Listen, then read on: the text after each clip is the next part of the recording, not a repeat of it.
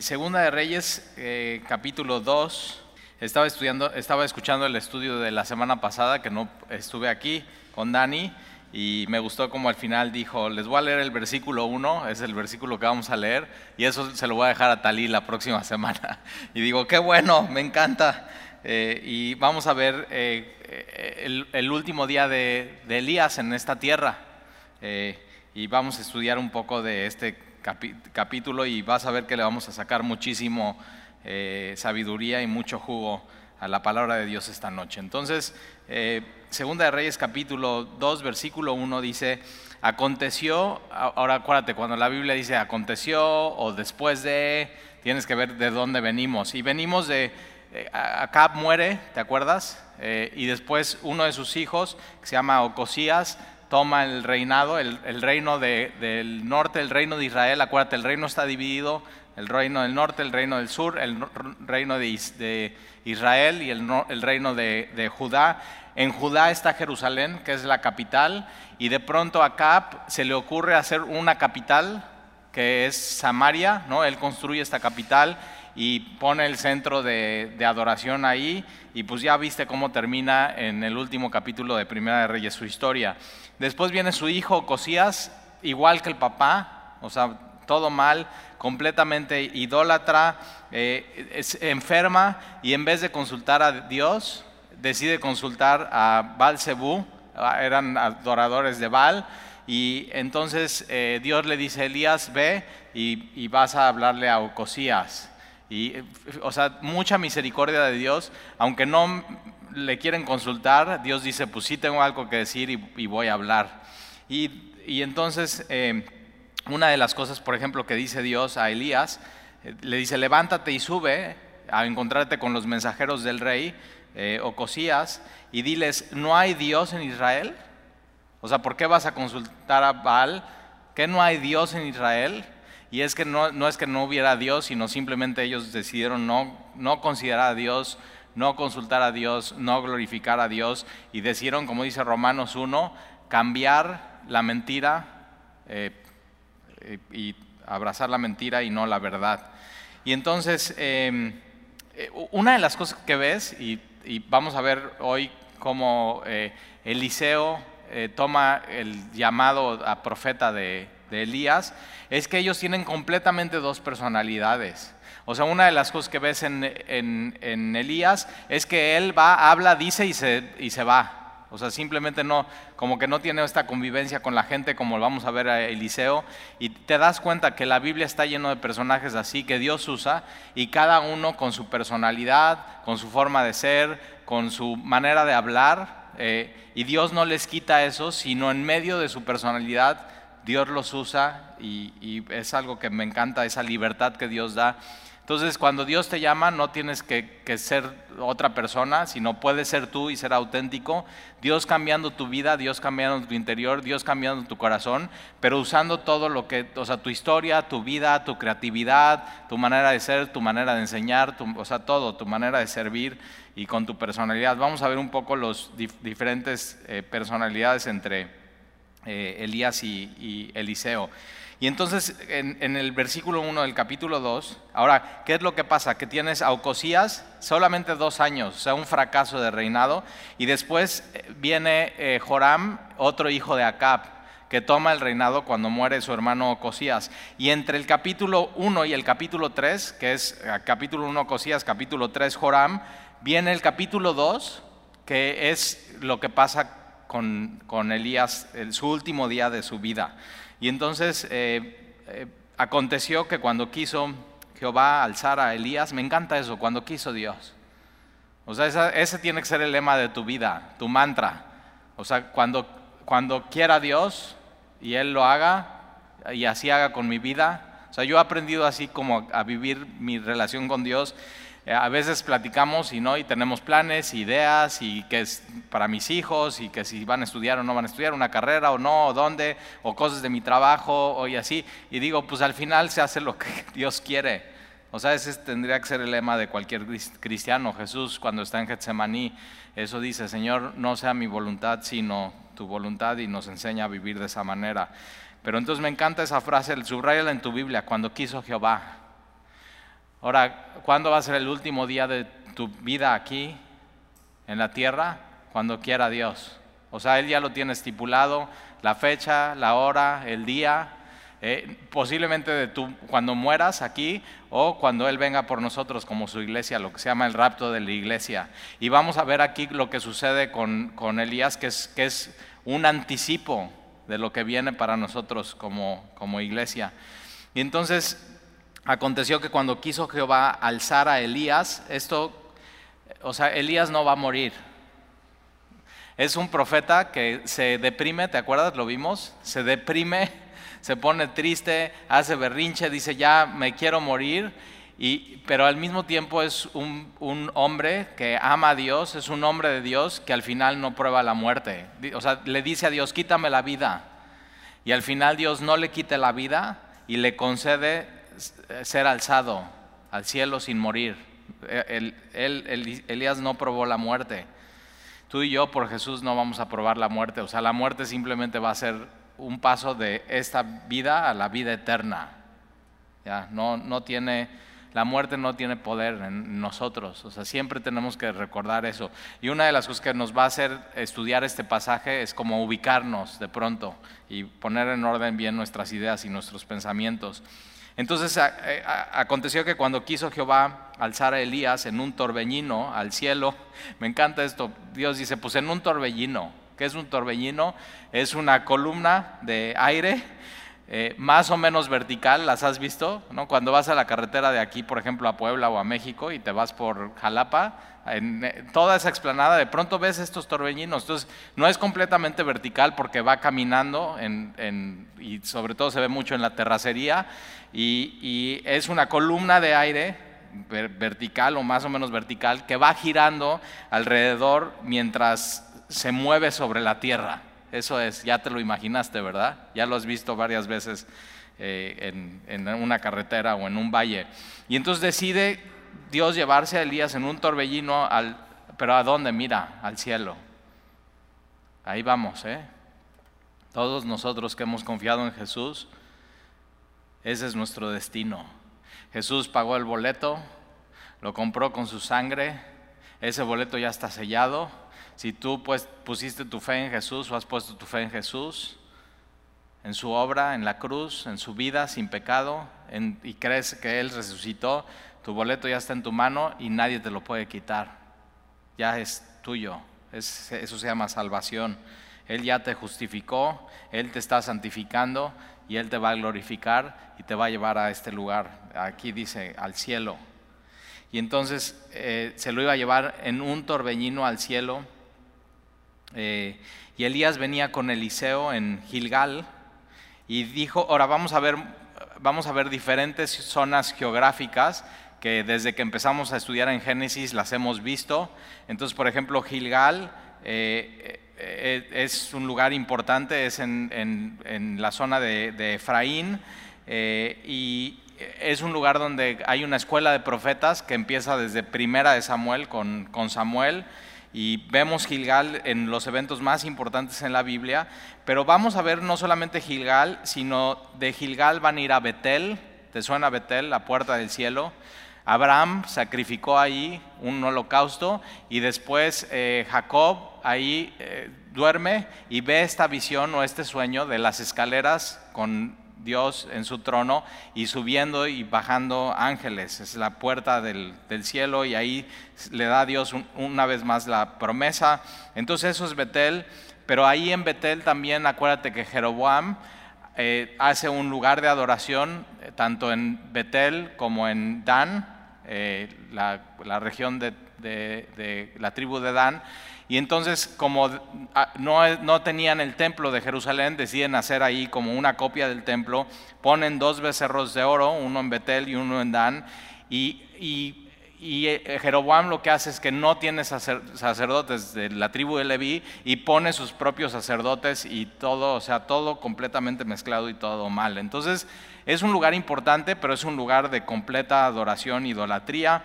Después vamos a ver también cómo eh, Elías decide ir a Jericó, ya conoces esa ciudad de Jericó, es donde entran, ¿no? la primera ciudad donde Josué, después de cruzar a la tierra prometida y, eh, todo lo que sucede ahí en Jericó, es le llaman la ciudad de las palmeras. Después Jesús también tiene un encuentro con un ciego ahí en Jericó. Y después Elías termina eh, en el Jordán, en el río Jordán, un punto muy importante donde Moisés cruza el río Jordán, donde Josué también cruzan con el arca y entran a la, tierra prometida, y también donde Juan el Bautista está bautizando y también es un territorio donde Jesús eh, está igual eh, predicando el Evangelio. Entonces vamos a ver cómo la geografía en este capítulo es importante porque va recorriendo los diferentes puntos históricos de la vida de Israel y después cuando Eliseo es llevado al cielo por este torbellino, lo vamos a ver en la historia, eh, regresa Eliseo por cada una de estas ciudades, ¿no? empezando en, el Jordán, regresando a, a, Jericó, pasando por Betel y después terminando en la ciudad de Samaria, pasando por el monte Carmelo. Entonces, pon atención a todos esos y si quieres las puedes hasta subrayar en tu Biblia. Entonces, ahora sí vamos a ver qué es lo que, lo que pasa cuando viene Eliseo con Elías. Acuérdate, Eliseo es discípulo de Elías. Él está eh, trabajando, está haciendo barbecho y llega Elías, le pone su manto encima, que es símbolo del llamado eh, de Dios a ser profeta, y Eliseo eh, dice, voy a dejar todo, voy a despedirme de papá y mamá y te sigo. Y por años, o sea, por años, estuvo simplemente al lado de Elías sirviéndole agua. Pero que no nada más estaba sirviéndole agua, estaba viendo y estaba aprendiendo, estaba viendo cómo, cómo es la relación con Dios, cómo se ora. Eh, acuérdate, Elías, un hombre como tú y como yo, pero un hombre de oración. Y cuando ora, en el, ¿te acuerdas con los profetas de Baal, Dios hace que descienda fuego del cielo y consuma por completo el holocausto. O sea, me encanta el ministerio de él. Por eso, y también la historia no termina ahí de Eliseo cuando sube al cielo, sino Dios da una promesa y dice que antes del Mesías tiene que venir Elías. Así.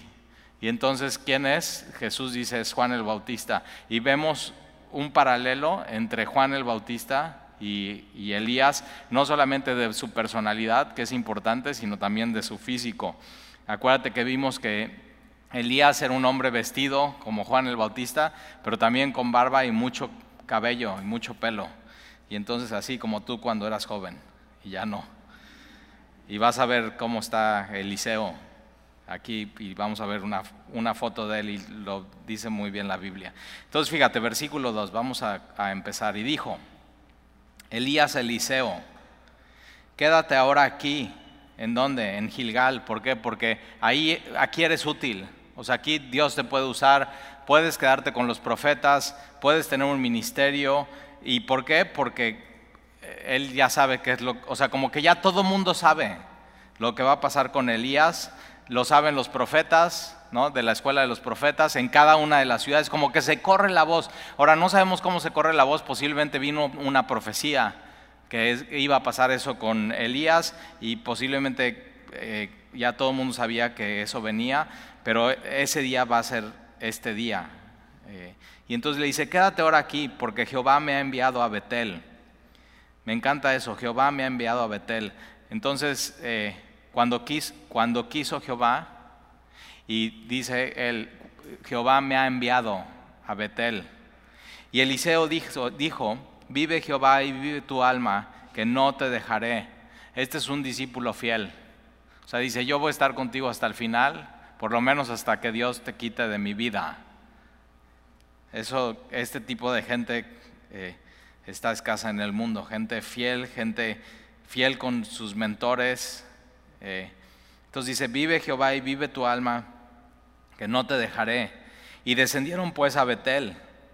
Y saliendo a Eliseo, los hijos de los profetas, que en cada ciudad ahí de la escuela de los profetas, que estaban en Betel, le dijeron, ¿sabes que Jehová te quitará hoy a tu Señor de sobre ti? Fíjate cómo dicen hoy. O sea, no es, sabes que ya se lo va a llevar, no, no, hoy. Y él dijo, sí, yo lo sé, callad. O sea, como que todo el mundo sabe, pero como que mejor no vamos a hablar del tema. Es algo muy sensible, o sea, se están llevando a Elías y todo el mundo sabía, pero no, no vamos a hablar del tema, no vamos a hablar de esto. Versículo 4, y Elías le volvió a decir, Eliseo, quédate aquí ahora, una vez más, porque Jehová me ha enviado a Jericó. Entonces ahí te va, de, Gilgal a Betel, de Betel a Jericó. Y él, y ahora, ¿quién lo está enviando? Dios. Vas le está diciendo, hoy es tu último día, vas a recorrer la tierra. Donde tú has pisado, donde tú has estado, vas a recordar cosas, es tu despedida. Si hoy fuera tu último día, hoy, ¿Qué harías diferente en tu vida? Ahora, e, Eliseo puede decir, no haría nada diferente, seguiría mi vida igual, porque es un hombre de Dios. Y un hombre de Dios y una mujer de Dios deberían de decir eso. Ahora yo en la mañana, ¿no? Eh, al estar estudiando este pasaje, digo, tengo este plan, tengo este plan, tengo este plan, y leo esto y digo, a ver, si hoy fuera este mi último día, ¿haría estos planes o no? Y es como un filtro para tu vida. Si hoy fuera el último día de tu vida, ¿qué o sea, ¿qué harías y qué dirías? Esto no, o sea, esto lo quito de mi agenda. Porque voy a estar delante de Dios y cómo, o sea, ¿cómo quieres que te encuentre Dios cuando te diga ya ven? preséntate delante de mí. Y ya de pronto como que las prioridades toman su peso y lo, no tan importante como que ya lo puedes dejar a un lado y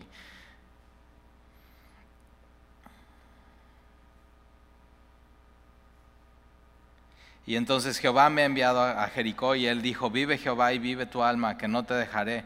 Y vinieron pues a Jericó. Y se acercaron a Eliseo los hijos de los profetas que estaban en Jericó y le dijeron, ¿sabes que Jehová te quitará hoy a tu Señor de sobre ti? Y él respondió, sí, yo lo sé, callad. Otra vez, shh. Y Elías le dijo, te ruego que te quedes aquí porque Jehová me ha enviado al Jordán. Entonces van de ciudad en ciudad, de lugar en lugar y, eh, eh, Elías, una de las cosas que tiene es esto, es un, es hombre de Dios, es un hombre obediente. Dios dice, ve aquí, ok, voy ahí. Y, y camina ese camino. Y le dijo, vive Jehová y vive mi alma, que no te dejaré. Fueron pues ambos.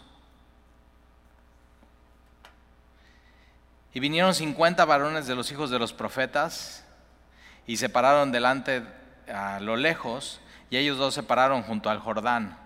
Entonces otra vez, acuérdate, de Gilgal a Betel, de Betel a Jericó, de Jericó al Jordán, al río Jordán. Y cada vez que va a haber un cambio de etapa, un cambio de vida, un cambio, o sea, fuerte en la nación de Israel, hay un cruzan el Jordán.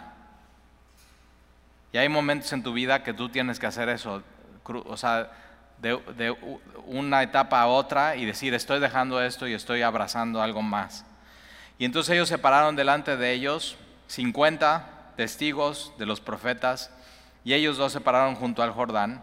Y tomando entonces Elías su manto, lo dobló y, lo golpeó, y golpeó las aguas, las cuales se apartaron a un lado y al otro, y pasaron ambos por lo seco. Igual que Moisés, entonces, ¿qué hace Elías? Su manto lo hace como una, lo enrolla, lo hace como una vara, golpea el, río Jordán. Ahora, el río Jordán trae muchísima agua, ¿eh?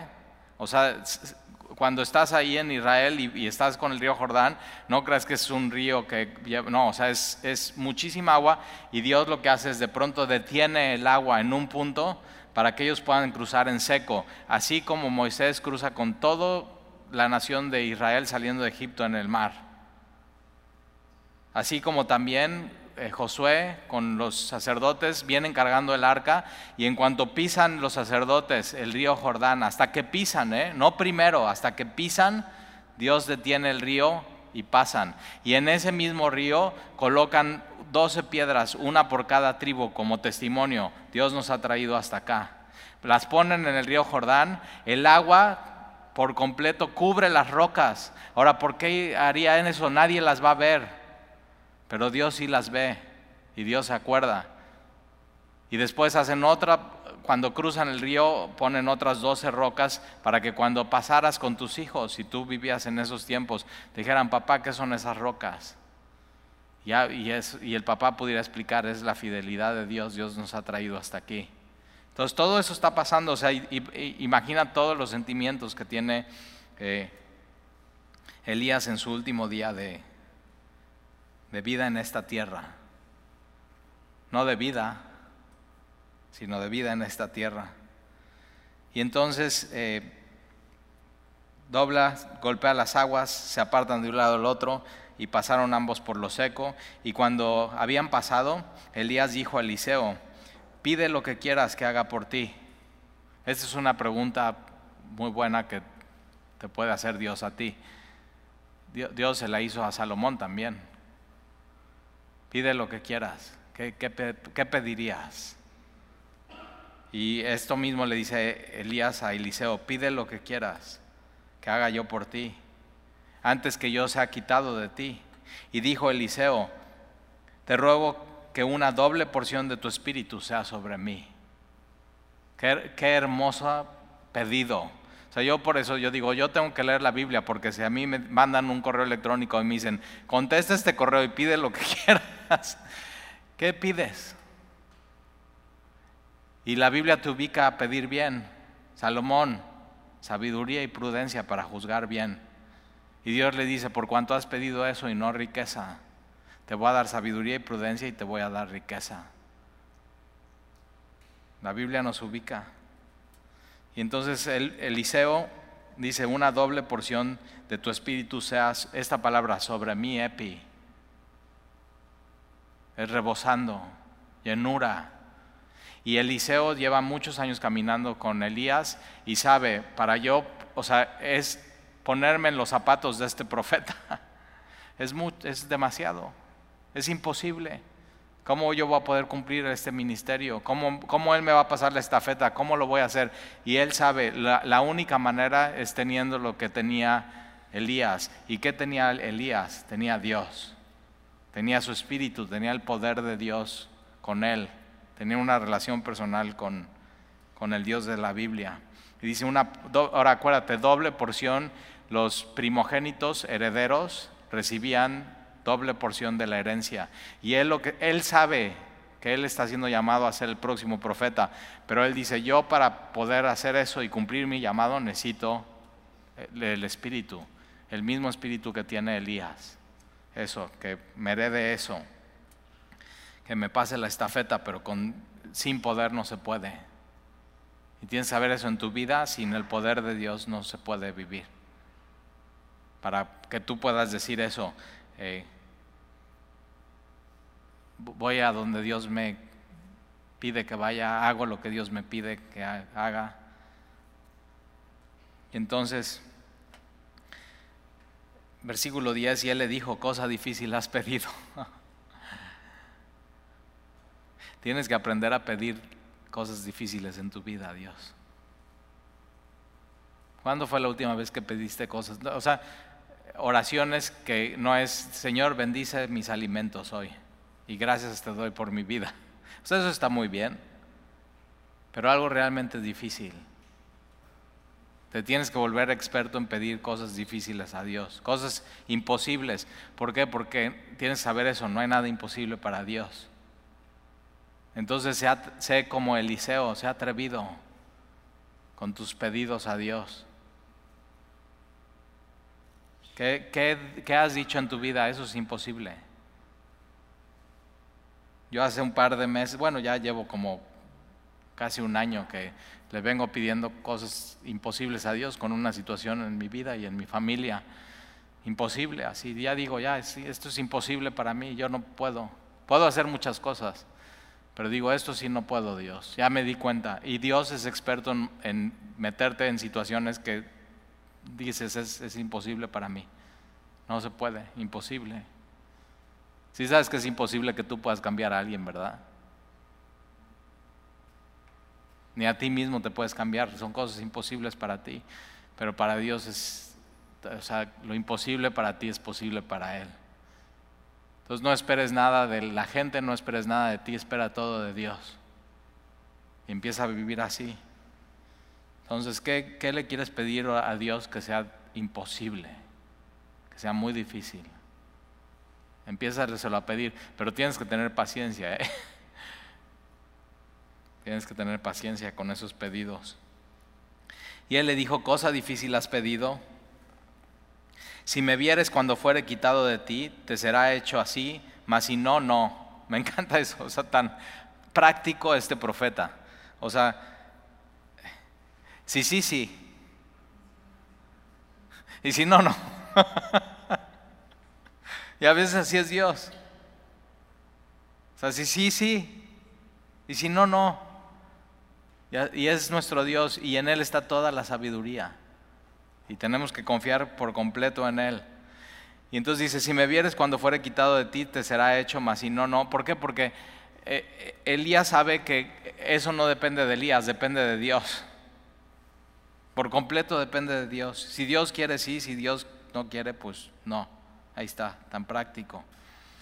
Y entonces, versículo 11, y aconteció que yendo ellos y hablando, fíjate, el último día, ve, en dónde pone sus prioridades Elías.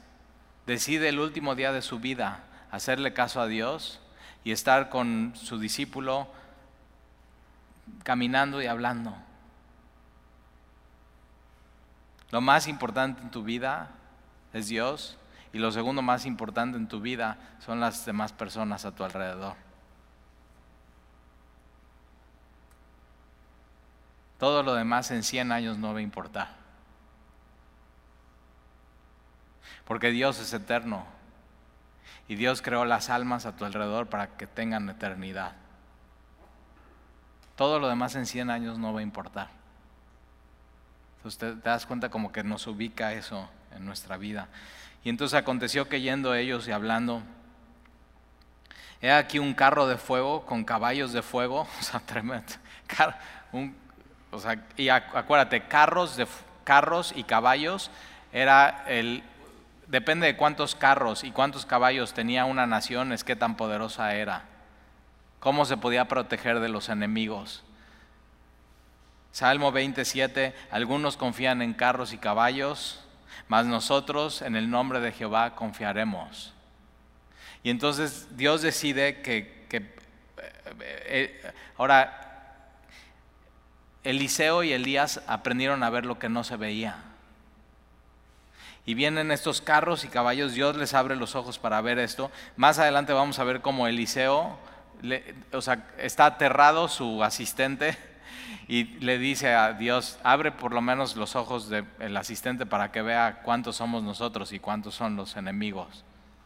Y tú y yo tenemos que pedirle a Dios, abre nuestros ojos, Señor, para poder ver lo que tú quieres que nosotros veamos. Y entonces, he aquí un carro de fuego, ahora, fuego. La vida de Elías está marcada por eso, fuego. Y entonces he aquí un carro de fuego con caballos de fuego, apartó a los dos. Fíjate hasta qué momento se apartó Eliseo de Elías, hasta que Dios los separó.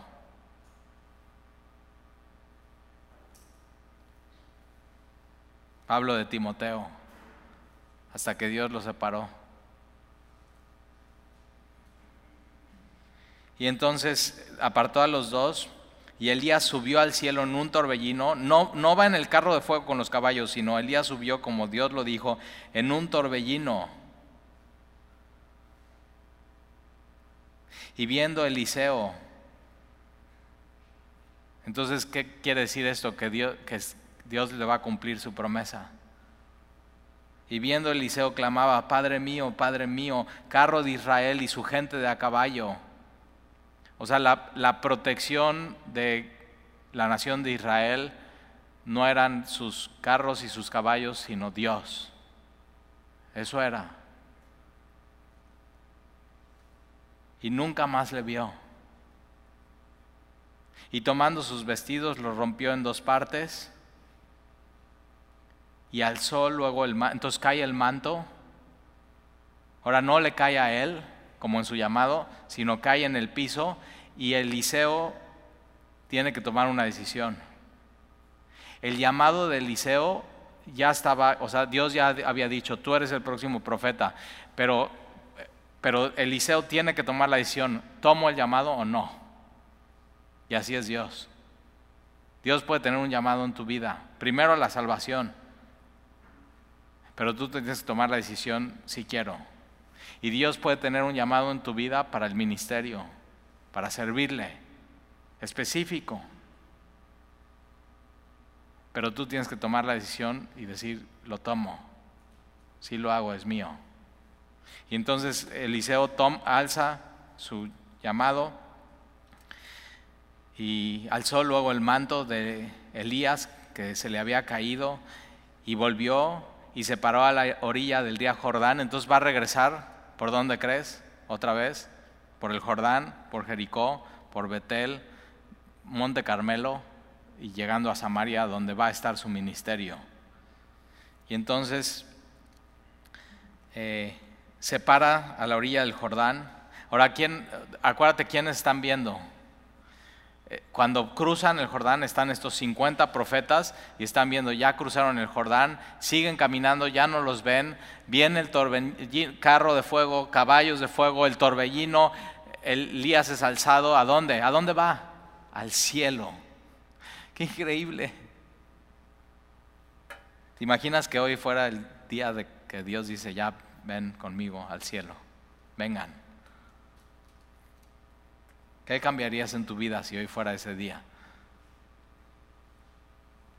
Que, eh, que en ese día puedas decir, ¿qué haría diferente? Nada, seguiría haciendo lo mismo. Amando a mi familia, trabajando, predicando el Evangelio.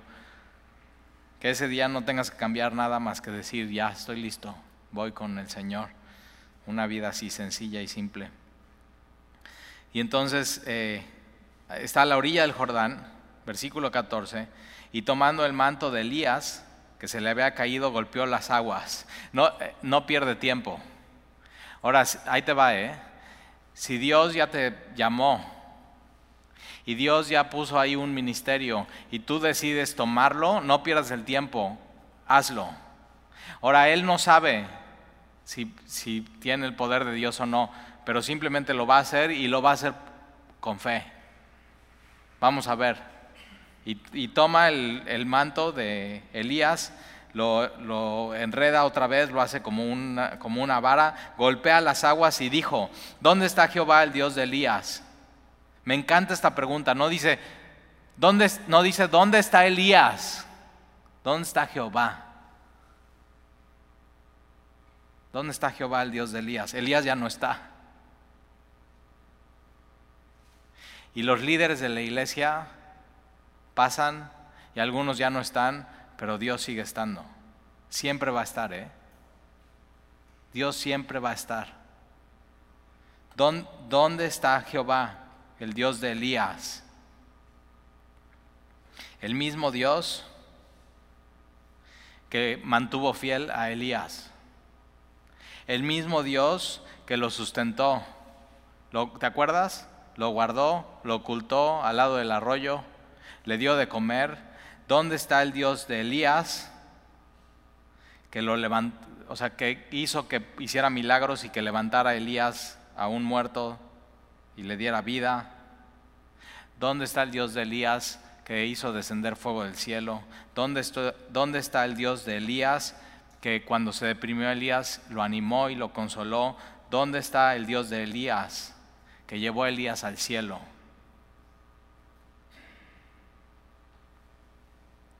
Y el Dios de Elías está aquí. Es más, la Biblia enseña que el Dios de Elías está en ti. Y tiene su espíritu. Y si lo hizo en Elías, Dios no cambia.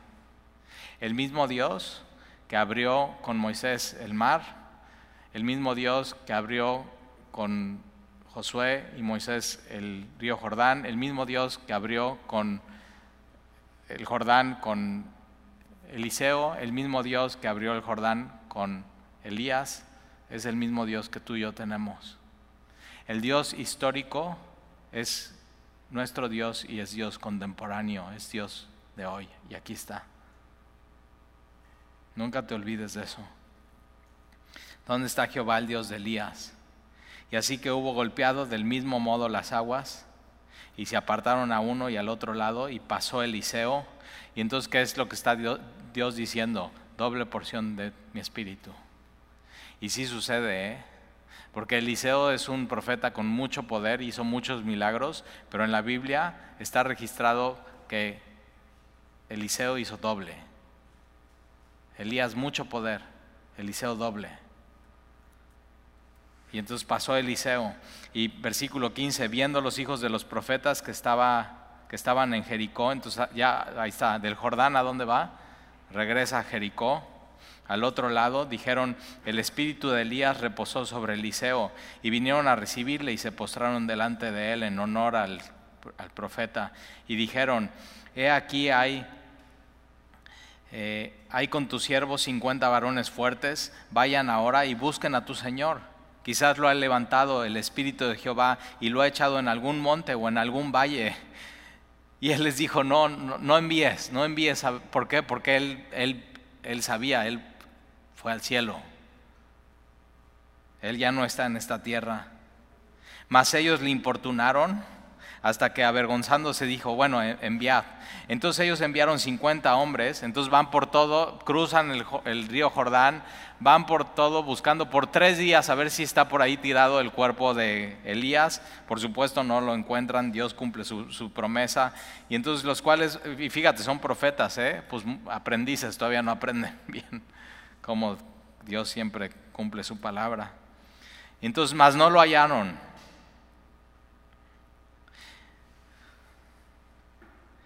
Está con Dios en el cielo. Versículo 18. Y cuando volvieron a Eliseo que se había quedado en Jericó, él les dijo, no os dije que no fueseis. Me encanta porque un profeta de Dios dice la verdad, declara la verdad y de pronto van, hacen lo contrario y regresan con él y no les dije que no hicieran eso. No os dije que no fueseis. Versículo 19. Y los hombres de la ciudad dijeron a Eliseo, he aquí el lugar en donde está colocada esta ciudad es bueno, como mi señor ve, Jericó, mas las aguas son malas y la tierra es estéril. algo estaba pasando con la tierra, que el, el agua que contaminaba la tierra, y no solamente contaminaba la tierra, sino la idea en el hebreo es que estaba enfermando a los hombres. Entonces el agua era mala, eh, completamente contaminada, como que eh, eh, regaban, ¿no? Y como que empezaba a dar y todo se marchitaba. Esa es la idea aquí. Como que no, no, no había fruto, no florecía. Y era la ciudad de las palmeras, versículo 20. Entonces él dijo, traedme una vasija nueva y poned en ella sal. Y se la trajeron. Y ahora, muy importante, acuérdate, Jericó es maldecida por Dios en la conquista y desde ese tiempo queda maldecida por Dios. Y, mira lo que va a hacer aquí, ¿eh? Dios. Versículo 21. Y saliendo a él a los manantiales de las aguas, echó la sal y dijo, así ha dicho Jehová, yo sané estas aguas. ¿Qué, qué sana las aguas? La vasija nueva y la sal? ¿O Jehová? Jehová. ¿Y qué vemos aquí? Gracia. Una ciudad que había sido maldecida por Dios encuentra la bendición de Dios y la gracia de Dios.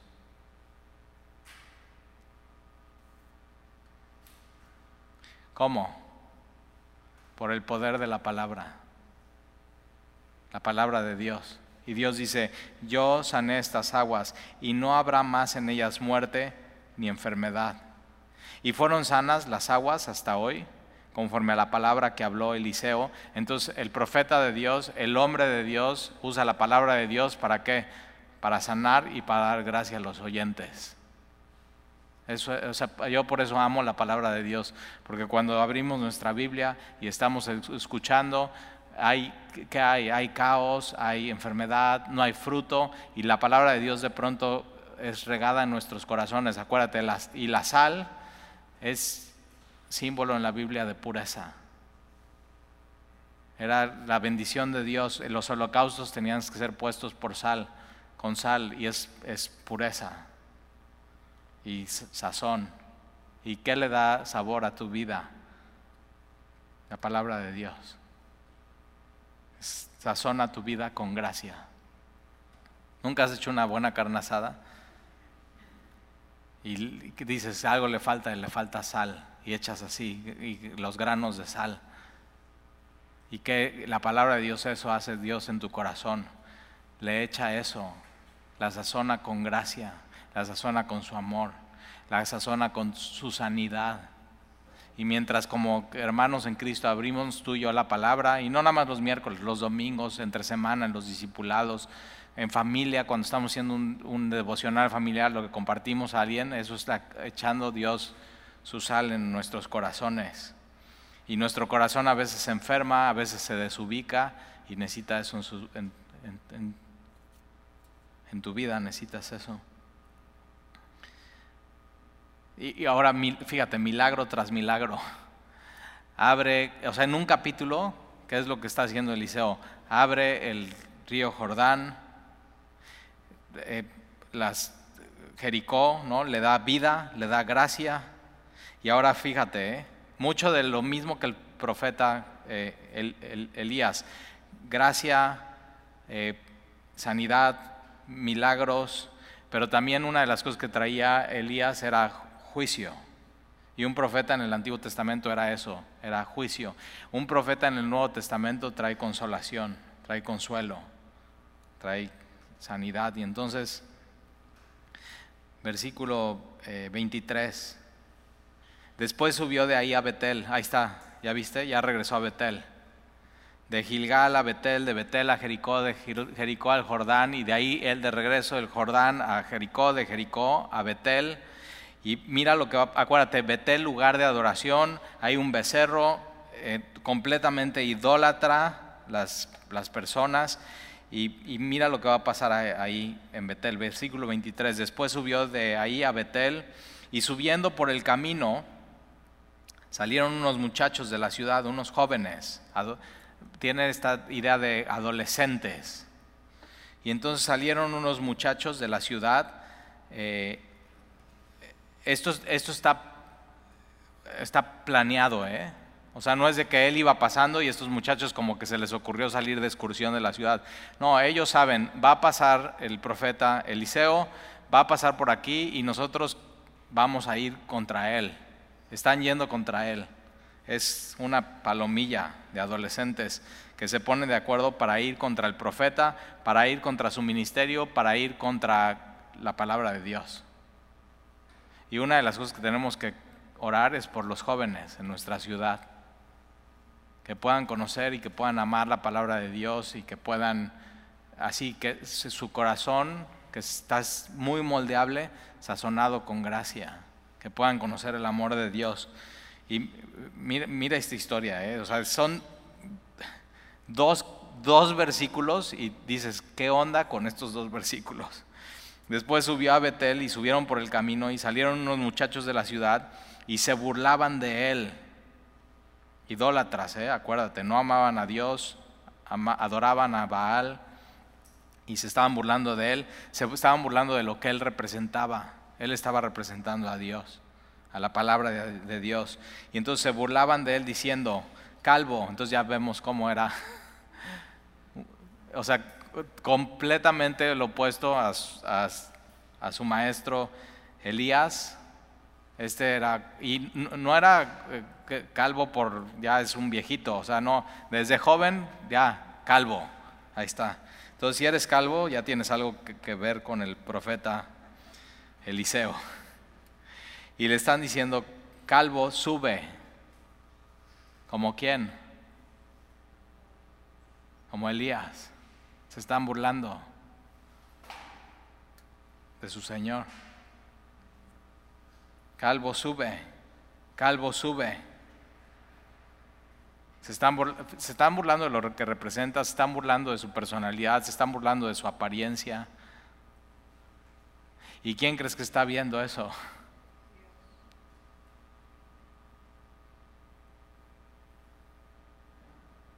Entonces cuando se burlen de ti por tener la palabra de Dios, por amar a Dios, por tratar de obedecer a Dios, y hasta de tu apariencia, acuérdate, Dios está viendo. Y, mira lo que hace ¿eh? Eliseo, versículo 24. Y mirando él atrás, los vio, él, entonces vienen, vienen en contra de él, ¿eh? No solamente vienen a burlarse de él, vienen a hacerle daño. Quieren ir en contra de él. O sea, son muchachos que tienes que tener cuidado. Y entonces mirando él atrás los vio y los maldijo en el nombre de Jehová y dices, ahora, si se puede. Pues eh, vas a ver que sí se puede porque Dios responde. Dios responde. Y entonces los, los maldijo en el nombre de Jehová. Y salieron dos osos, que es, no son osos, son osas. ¿A qué le tendrías más miedo? ¿A dos osos o dos osas? Y más si están sus cachorros al lado, ¿eh? Y entonces salieron dos osos del monte. Y si hay, ¿no has visto los videos de los osos de Monterrey? Que están así en, Monterrey y en las montañas y de pronto están unas adolescentes jugando y vienen los osos y se, acercan mucho. Bueno, eh, se ha descubierto que en estos tiempos en Israel, cerca de las ciudades, estos osos ahí habitaban y ahí vivían, o sea, históricamente. Y entonces salen, ahora, ¿quién crees que manda? O sea, ¿A quién manda a Elías? Ve a esta ciudad, ve a esta ciudad, ve a esta ciudad. ¿Quién crees que manda a los osos en este momento? O sea, de pronto llegan en el momento indicado. ¿Para qué? Para proteger a Eliseo.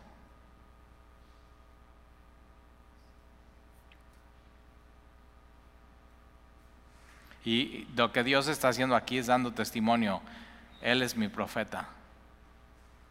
Era, era mucho que, o sea, mucho peso el ministerio de Elías y entonces Dios lo que le está diciendo es, estoy poniendo mis manos sobre él, mi poder, mi juicio, mi gracia, pero también mi protección.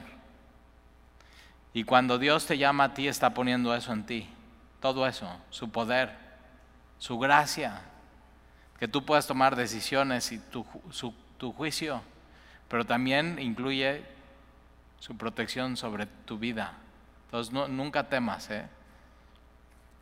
Y entonces están estos, este, salen estos osos o osas del monte y despedazaron de ellos a 42 muchachos. No, la palabra no es que los matan los osos, ¿eh? nada más los, les, pues los despedazaron tantito. o sea, unos cuantos rasguñones. Ahora fíjate, si son 42 los que dos osos nada más los agarran, ¿cuántos había en la, en la, en la bola? Que iban contra, o sea, no se vale. Todos estos muchachos contra este hombre de Dios. Pero, eh, ojo, ¿quién gana? O sea, vemos este tema recurrente en la Biblia. Tú puedes estar solo, en la raya, tomando el llamado de Dios, amando a Dios, confiando en Dios, poniendo toda tu fe en Dios y tu esperanza en Dios, y puede haber una palomilla que quieran venir contra ti, pero si Dios está contigo, nadie contra ti. Nadie. Nada te puede separar del amor de Dios. Entonces confía en Dios. Y más si estás calvo, mira. Calvo sube, calvo sube, viene el oso, los despedaza a estos muchachos. Entonces, cuidado muchacho de burlarte del hombre que habla la palabra de Dios.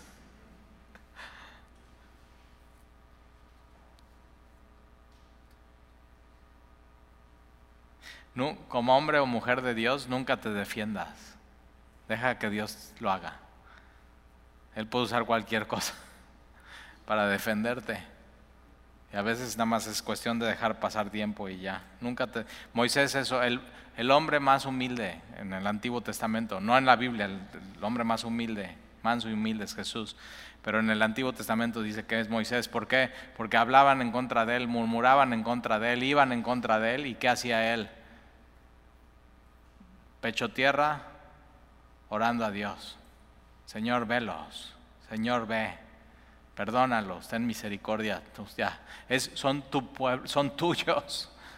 Entonces, así. Tenemos que aprender eso de Moisés y de, y de Jesús. Y despedazando de ellos a 42 muchachos, y versículo 25, de ahí se fue al monte Carmelo y de ahí volvió a Samaria. Y eso vamos a empezar a ver la próxima semana.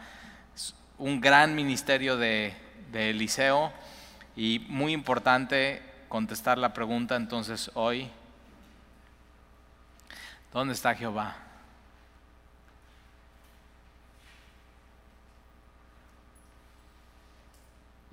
Y acuérdate, Jehová está aquí.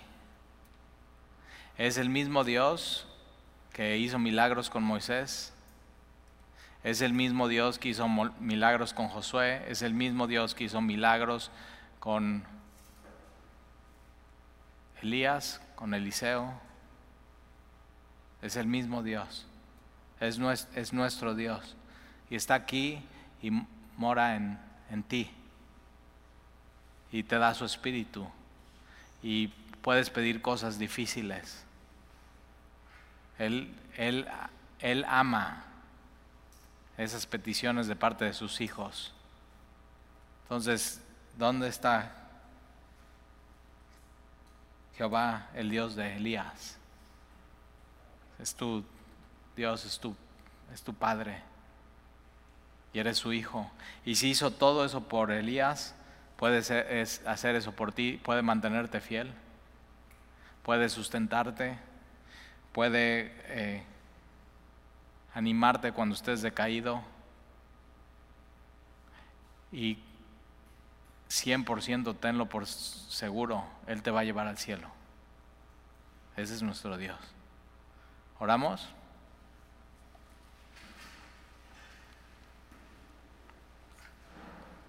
Y Señor, algunos confían en carros y en caballos, pero nosotros en el nombre de Jehová confiaremos. Y nos ubica mucho estudiar un pasaje así donde si, hoy fuera nuestro último día, ¿qué, ¿qué haríamos diferente? ¿En qué hemos dejado de ser fieles a ti, Señor? ¿Qué hemos hecho que no deberíamos estar haciendo. Y de pronto eso simplemente purifica nuestras vidas y ayúdanos a vivir todos los días así, como si fuera el último día. Muchas cosas quitaríamos de nuestra agenda, muchas cosas no serían importantes y no serían prioridad. Y ayúdanos a recordar, Señor, que tú eres nuestro Dios, el Dios de Abraham, de Isaac, de Jacob el Dios de los vivos. Tú eres nuestro Dios y, moras en nosotros, Señor, a través de tu Espíritu Santo. Y te pedimos hoy algo muy atrevido, como tus hijos. ¿Nos podrías dar más de tu Espíritu, Señor? ¿Nos podrías derramar más de tu amor en nuestros corazones? ¿Nos podrías ayudar, Señor, a vivir como si hoy fuera el último día? Y que no tendríamos nada diferente que hacer más que lo que estamos haciendo aquí. Y ayúdanos entonces a vivir a la luz de esa realidad que un día tú nos vas a llevar al cielo. Y ese es nuestro destino, y ese es nuestro final, y es, ahí está nuestra ciudadanía. No somos de este mundo, somos forasteros que podamos vivir sin mucho en nuestras manos, Señor, y que nada nos detenga en nuestro corazón aquí. Que nuestra ancla no esté en esta tierra, sino nuestra ancla esté en el cielo, en tu corazón. Y te lo pedimos, Señor. Y te amamos y te bendecimos. Ayúdanos a no defendernos cuando vienen contra nosotros, sino a poner toda nuestra causa a ti, Señor, que eres el juez justo sabio y bueno. Y Señor, Elías ya no está, pero sí está tu sabiduría, pero sí está tu poder, pero sí está tu juicio, pero, y sí está tu gracia, Señor. Y entonces te pedimos que sazones nuestro corazón esta noche con tu gracia y tu amor, que nos sanes, que nos limpies, que nos purifiques. Y te lo pedimos, Señor, que como una ofrenda nos presentamos ante ti. En el nombre de Jesús, amén.